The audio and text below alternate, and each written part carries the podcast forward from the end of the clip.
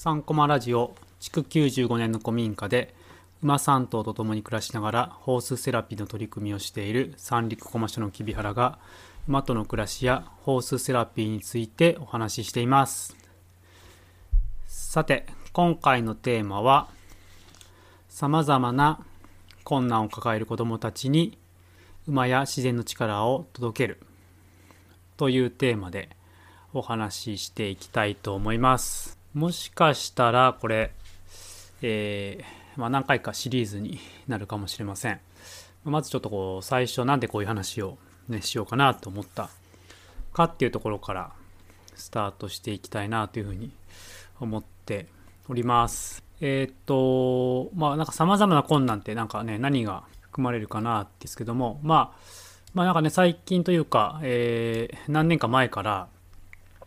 テレビとか新聞ニュースでも取り上げられてますけども、まあ、子どもの貧困っていうのは、まあ、7人に1人とか8人に1人の割合で、まあ、相対的な貧困って言われてますけども、まあ、そういったものがあるというのがあって、まあ、子ども食堂の取り組みがねこう全国で、あのー、動き始めたりとかあとフードバンクって言ってあのまあ、食料支援みたいなねことをしてる団体もあったりもします。あとは、えっと、不登校ね学校に、まあ、行けない行かない子どもたちの数はもうどんどん増えていてもう過去最高というかも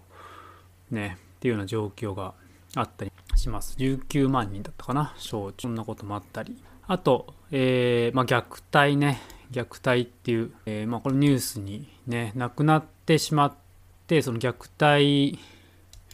によってこう子供がね亡くなってしまうっていういうようなことでニュースにはなってるんですけども、まあ、その、まあ、裏側というかあのそこまで至らなくても虐待の、まあ、あの児童相談所がねこう通告って言いますけどもあの相談というかこうもしかしたら虐待じゃないかっていうことで連絡もらって確認するってことが、まあ、行われるんですけどもまあ、そういったね、件数も、もう過去最高というか、ね、どんどん増えていて、まあ、これなんか認知もね、されて、あ、もしかしたら虐待かもってことで、こう、地域の方が、ね、連絡して、で、それで、あの、まあ、子供もだし、親御さんの、ね、保護者の方の支援にもつながるってこともありますけども、まあ、そのね、そこにつながらなくても、っていうね、虐待だったりとか、あとマル、マルトリートメントって言ったりしますね。こう、不適切な養育って言いますけどもやっぱり叩いたりとかまでいかなくてもすごく強く叱ってしまうとかあと教育虐待とかっていう言葉があるんですけどもこうもうガンガンね勉強させてそれで精神的に参ってしまうとか、ね、そんなこともあったりもしますし、まあ、あとねこう学校内だといじめっていう問題があったりとか。まあねそれがねこうひどくなると自殺であったりとまあ、あと、まあ、直接的ではないよね、あの、ですけど、ね、DV とか、あと体罰とかね、そういったことも、ね、いろいろこう子供の周りで起こっていたりとか、っていうこともあります。まあ、そのね、こう、様々な、こう、子供を取り巻くね、困難さというか、があるんですけども、まあ、それに対して、こう、もちろん、ね、いろいろ児童相談所が、ね、こう、機関、そういった専門機関が入って、家庭への支援に当たるってこともありますけどもなんかこう、まあ、僕たちというかこう僕らがやっているような馬の活動だったりとかこう自然体験っていうのがこうでその子どもたちに力になれるなっていうのを、まあ、あの現場で子どもたちといろいろな関わりを見ていると実際感じています。なんかそういったことをなんかね少しでもちょっとこうなんか課題とその現場での取り組みみたいなものをちょっとお伝えしたくて今回こういうテーマに設定させていただきました。でえっとまあ、うち今普段あのセラピーって形で、え、子供たちが大体今40人ぐらい登録があるんですけどもまあ、えっと、さっきの子供の貧困にちょっと関わる話をすると、一人親家庭の、ね、こう割合っていうのが、えー、34%で14人いて、まあ、全国平均だと6.5%なので、だいたい5倍ちょっとぐらいの、ね、高さというか、高いなみたいな感じだったりとかこう児童相談所もこう関わってるケースも、えー、まあ1割以上かな。17%とかそれぐらいの割合でいたりとかしたりしますしあとなんかこう、まあ、不登校だったりとかこう学校ね行きしぶり、まあ、より不登校っていうのはなんかねえっと文科省の、えー、統計だと30日以上こう病気とかそういった理由ではなく休んでる子供っていう風にしてるので例えば保健室登校してますとかちょっと早くね学校ちょっとだけ行ってすぐ帰りますとかそういう子たちはカウントされてないので、まあ、そういった子供たちもうちに関わっていたりとかしています。最初にあのー、子供のね課題のところで一人親家庭のね数値を上げさせていただいたんですけども、まあ、なんでかっていうとちょっとこうねバックグラウンドというか課題の背景のちょっと説明をするとこうその貧困率あの子どもの貧困率っていうのがあるんですけども相対的な。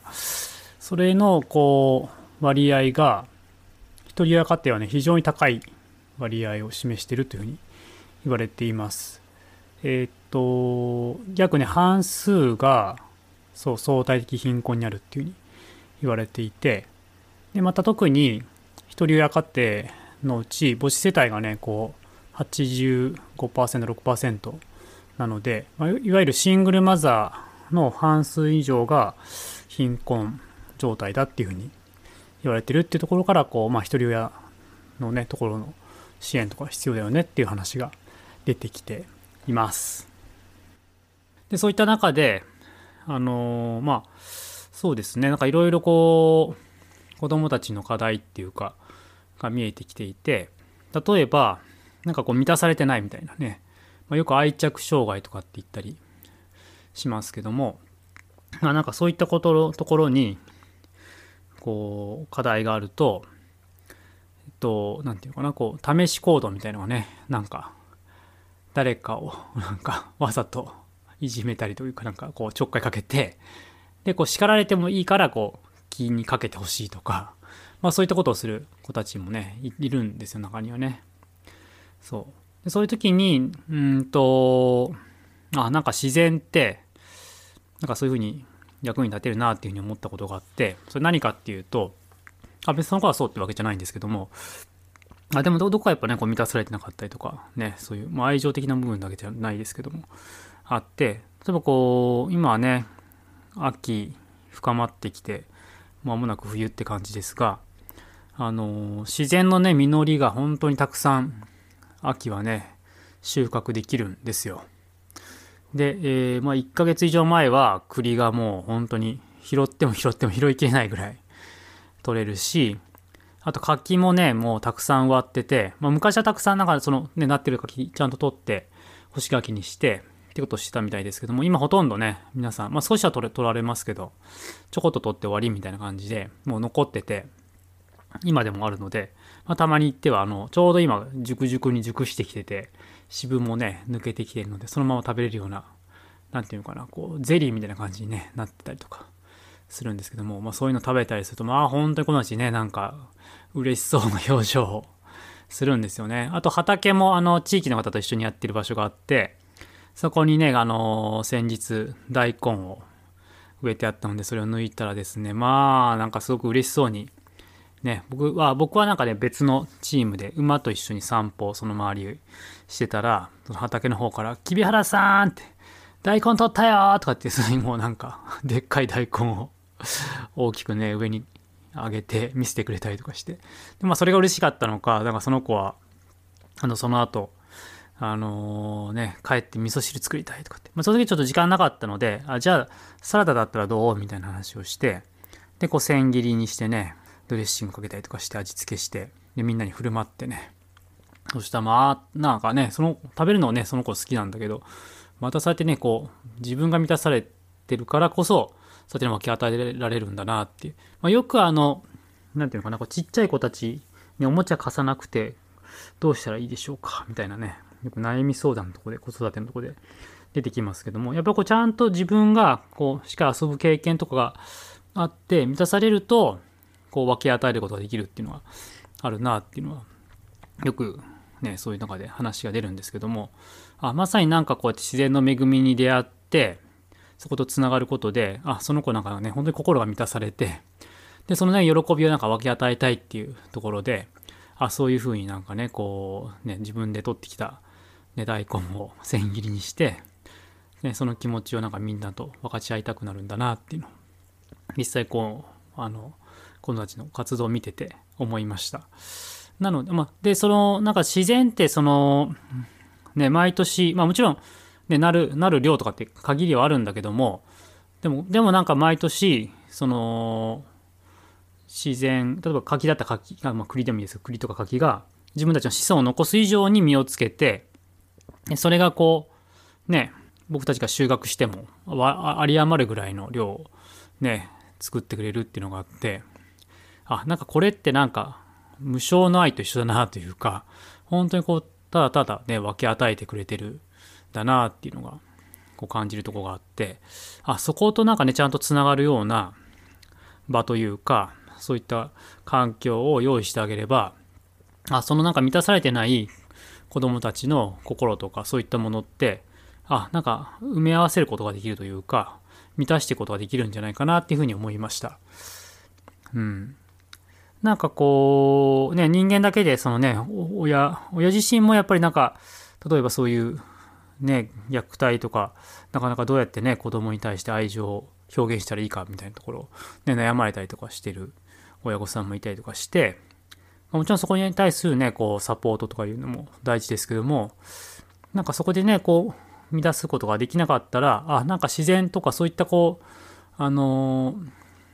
人間以外の力を借りて、その子供たちの心をね、満たしていくっていうことができるんじゃないかなっていうふうに、こう、そのね、様子を見てて思いました。で、馬もそうですね、なんか、ね、ただただ、ね、別に人乗せなくてもいいのにね、こう、乗せてくれて、しかも乗ってる間本当になんかね、倒れないようにね、口はバランス崩してても、一生懸命こうバランス直してくれて、乗せてくれたりとかして、いや、ほんとすごい存在だな、みたいな思うんですけども、なんかこうねそのそういう馬とか自然のねこう巡りの、ね、一部の中にこう接続することであなんか大きなねこう命の、ね、循環の輪の一つなんだっていうふうに思えるだけで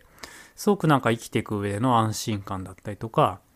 うん、なんかこうもちろんなんかそういろいろねこう課題そういったいろんなねその食料支援するとかそういったことも大事なんだけども、なんかもっと根本的な、こう、ところを、まあなんかどっちかというと、こう、対処療法じゃなくて、本当にこう、生きていく上で大切なものを、こう、の、こう、力っていうか、生きていく上の力を育んでいく、そんな、こう、ね、こう、場を提供してくれるんじゃないかなっていうふうに思っております。うん。なので、こう、ね、そういった場はもっともっとあったらいいなっていうふうに思っておりますが、まあ、なかなかこうね、そういう自然体験とか、ね、馬の活動とかね、お金がないと参加できないとか、まあそういったこともあったりとかしたり、まあその、まあ親がね、関心ないとそういうとこにね、参加させなかったりとかってこともあったりして、なかなかね、こう難しいところもあるなっていう。まあ、そもそもなんかね、親が関心あって、例えば乗馬させたいとか、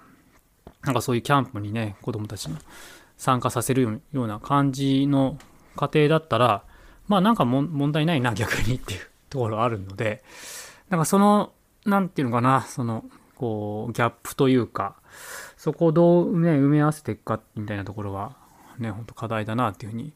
思っています。まあでもうちはなんかね、こう、福祉事業としてやってることもあって、さっき言ったようにいろんなね、バックグラウンドを持った子供たちが来ているっていうところで、こう、本当にね、必要な子供たちに馬やこう自然の力を、まあ、届けて、届けてることができてるんじゃないかなっていうふうに思っています。うん。でした。まあ、あと、えっと、こう、あの、実はこれ、ね、今回テーマ、こういうテーマでお話ししようとした、思ったきっかけのもう一つは、今度じ、あの、12月に、えー、っと、環境教育の、えー、っと、集まり、全国の集まりがあるんですけども、清里ミーティングって言って、まあ、今、あの、ちょっとコロナ禍なので、オンラインで開催になるんですけども、そこの分科会で、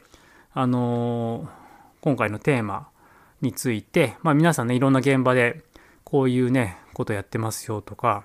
そういうあのアイディアだったりとか取り組みを皆さんで持ち寄りながらでそれをこうどうしたらねこういろんな困難を抱えてる子どもたちに届けて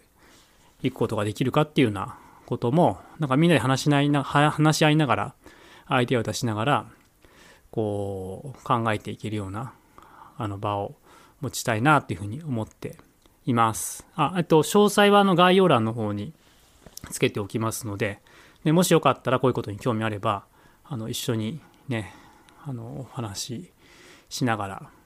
ね、子どもたちのなんかより良い、ね、未来作っていくようなこうことを議論できればなというふうに思っております。ということで、今回は様々な困難を抱える子どもたちに馬や自然の力を届けようというようなテーマでお話しいたしました。ちょっとまだまだね、話しきれてないこともあるので、えー、またちょっと続きもいつか話できたらなというふうに思っております。ということで、ちょっと今日長くなりましたが、はい、お聴きいただきありがとうございました。それでは良い一日をお過ごしください。それではまた。